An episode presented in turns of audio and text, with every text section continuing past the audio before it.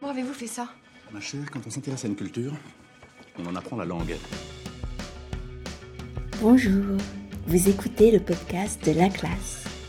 Je suis Oh. Estelle. Comment dit-on bravo, monsieur, dans votre Notre langue? saison Comme ça. 14 parle de santé et de bien-être. Dans cet épisode numéro 55, nous explorerons les expressions que l'on utilise pour parler de notre santé et de notre morale. Et voilà Pour accéder aux transcriptions complètes et aux exercices de chaque épisode, écoutez les épisodes bonus et participez aux leçons réservées aux abonnés, téléchargez mon application ou visitez mon site internet laclassedestelle.com.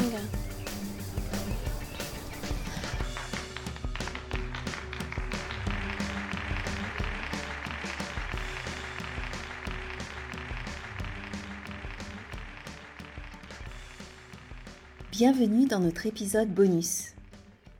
Comme c'est la saison des cadeaux, j'ai décidé que cet épisode, inclus dans l'abonnement du podcast, serait disponible pour tous. Il est consacré aux expressions idiomatiques sur le thème de la santé.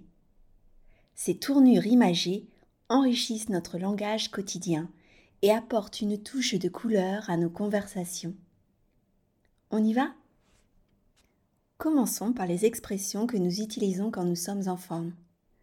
Si vous êtes en forme et plein d'énergie, vous avez la pêche. Voici un exemple.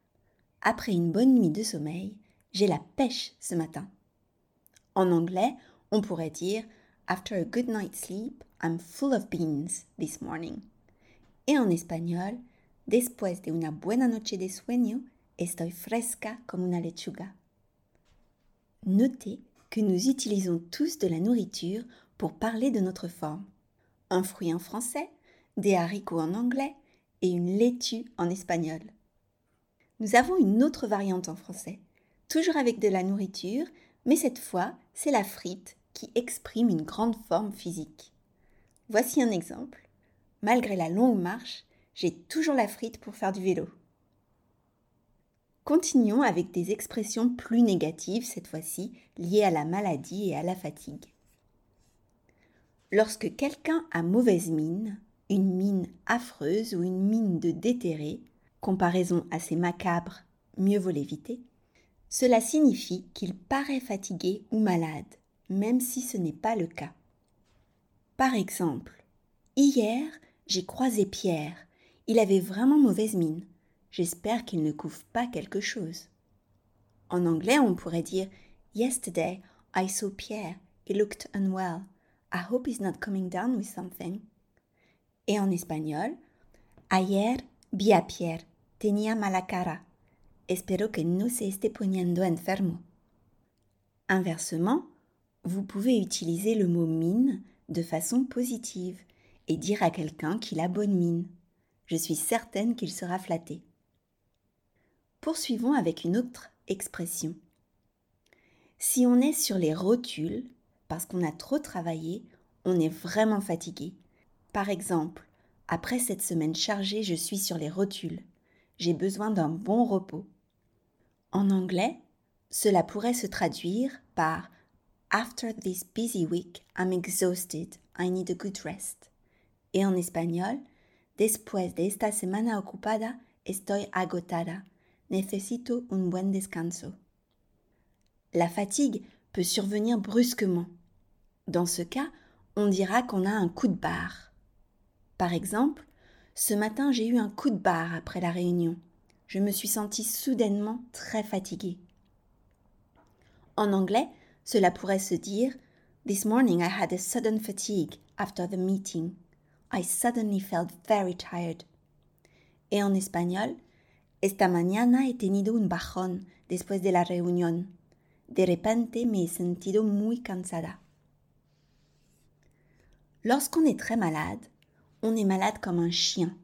Cela indique un état de santé très affaibli, souvent accompagné de symptômes sérieux.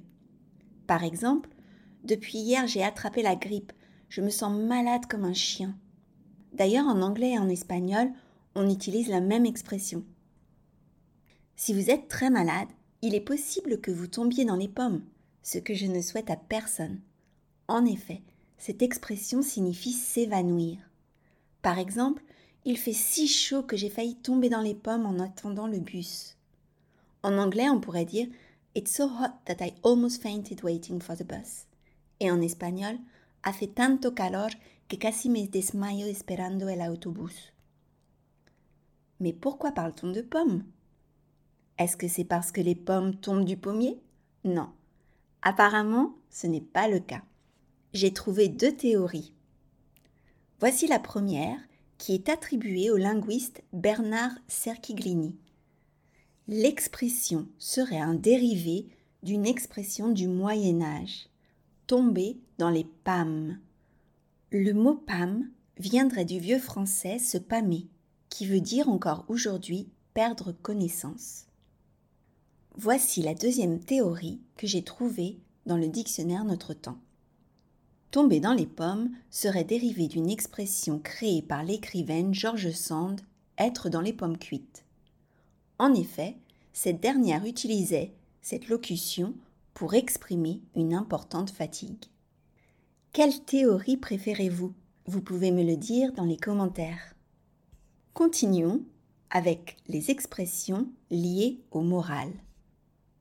La santé ne se limite pas à la dimension physique, nous l'avons vu dans notre dernier épisode. Notre moral joue également un rôle crucial.